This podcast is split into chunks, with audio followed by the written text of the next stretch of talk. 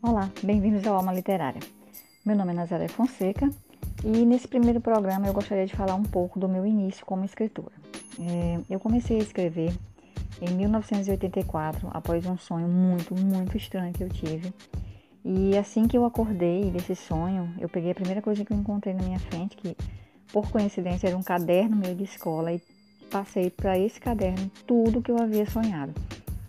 O mais estranho é que, assim, eu sonhei com um livro inteiro, início, meio e fim. Após eu escrever nesse caderno essa história, eu percebi que era um romance, era um romance policial. Só que eu não tinha noção ainda de quão grande isso era e das implicações, de se estava tudo certo, se o português estava claro.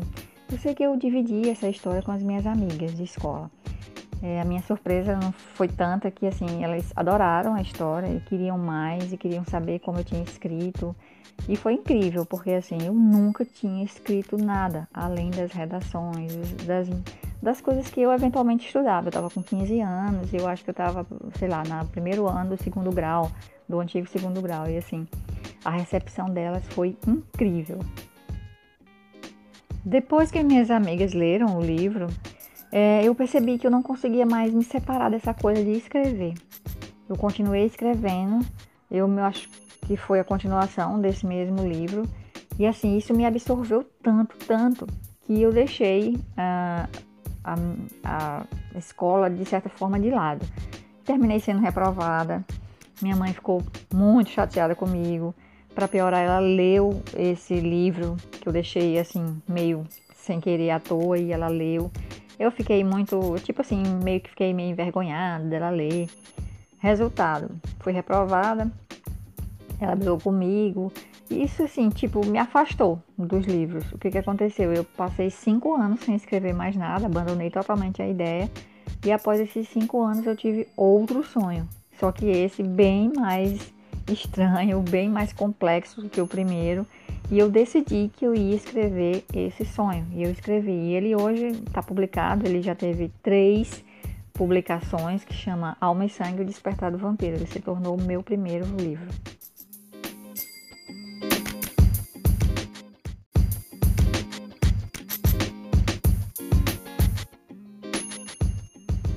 Com o livro pronto, eu comecei a buscar editoras.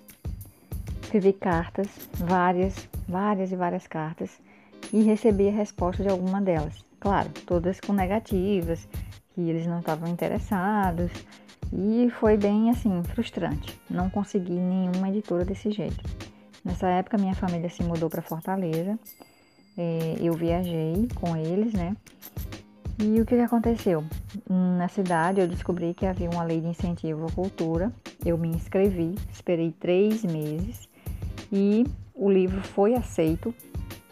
Eu fiquei muito, muito feliz, porque assim, a banca que julgou e decidiu que o livro poderia participar da lei de incentivo à cultura era toda formada por professores universitários de literatura. Ou seja, meu livro tinha conteúdo, meu livro era bom e merecia ser publicado.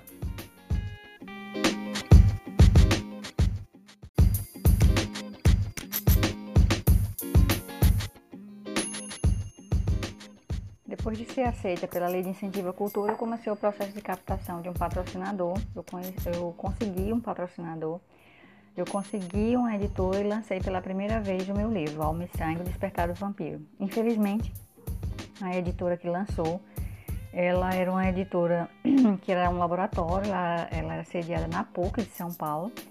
Ela chamava Papel Virtual, acredito que ela nem exista mais, essa editora. E assim, o trabalho não ficou bem feito o livro ficou mal acabado e ele não pôde atingir o mercado como eu gostaria. Mas ele foi lançado? Foi. Eu tive minha primeira noite de autógrafo? Tive. Mas isso não quer dizer que o livro estava pronto. Meu caminho estava apenas começando.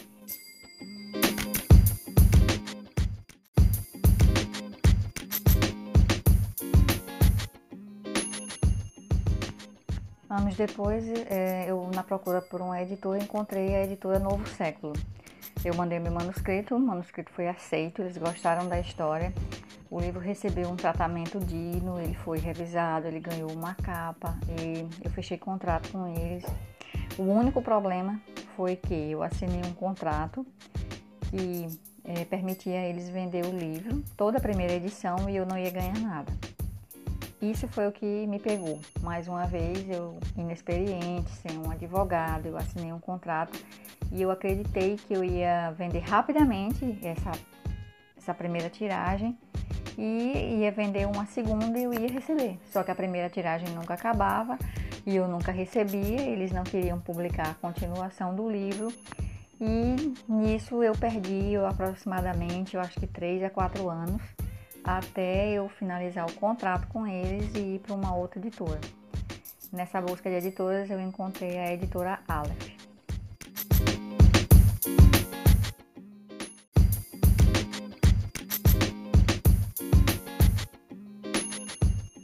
Na editora Aleph eu consegui tudo que eu sempre quis de uma editora. É uma editora excelente, ela publicou meus livros, ela lançou a, todos eles, o 1, o 2, o 3, o 4, o 5. Ela fez pequenos episódios deles em vídeo para a internet. O livro teve toda a projeção que ele merecia e que ele precisava ter.